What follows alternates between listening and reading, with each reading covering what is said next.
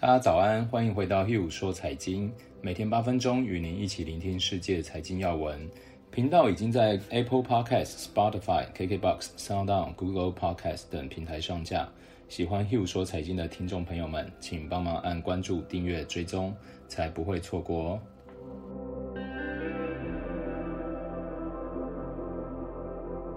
大家早安，我是 Hugh，今天是十月二十一号。啊，先跟大家分享一下昨天欧美股市的状况。昨天标准普尔五百指数是上涨零点四个 percent，收在三千四百四十三点。纳斯达克综合指数是上涨零点三七个 percent，收在一万一千六百七十七点。道琼工业指数上涨零点四个 percent，收在两万八千三百零八点。那再来，到中概股部分哦，纽约梅隆银行中国 ADR 指数昨天上涨一点六个 percent，收在纪录高位。呃，最特别是有一个公司叫做小银科技，昨天上涨了七十五点九个 percent，创下上市以来最两年来最大涨幅，收在七个多月以来的高点是一点一一美元，成交量达到三个月的日均量的一百一十一倍。呃，这样的状况也就是最近中国 ADR 很多个股是出现这样的情形哦，就是其实之前都是鸡蛋水饺股，然后呃，大家。大家现在很看好这个中国的股票跟债券，所以有很多的资金去炒这些鸡蛋水饺股砸。那我觉得这不是一般投资人适合的投资方式，因为呃背后太多的变化是我们无法掌握的。就如同前一天我们跟大家分享的，开心汽车涨了两倍多，但是昨天一天下跌了四十一个 percent，来到四点七五美元，就是这种大涨大跌的状况。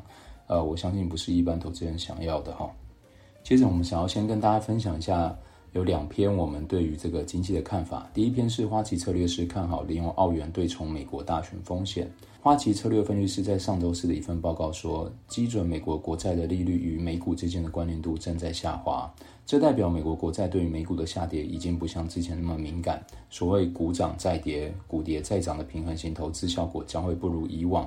这次反而有另一个资产更适合用来对冲股市下跌风险，那就是澳元的汇率，尤其是以澳元对瑞郎汇率，它与美股的关联度相对高得多。策略分析师就表示，他们看好通过看跌期权做空澳元瑞郎来为核心投资部位提供保护。他们强调，自股市触底以来，澳元在主要货币中流动性最为显著，因此很容易受到避险人气的冲击。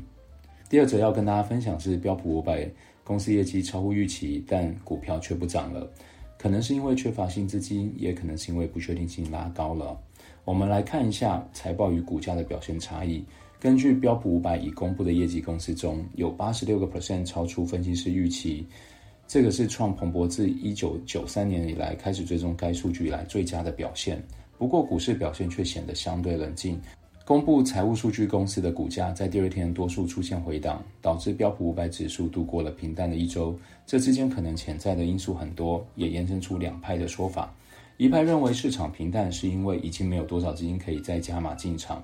根据全国主动投资管理者协会的调查，随着股市迅速反弹，基金经理大量买入，调查最终两百家的曝险指数在九月初跌至四个月的低点五十三个 percent。但是到现在几乎已经翻了一倍，达到两年来第二高水准一百零三个 percent。美国银行最新的资金管理人调查也同意这个观点。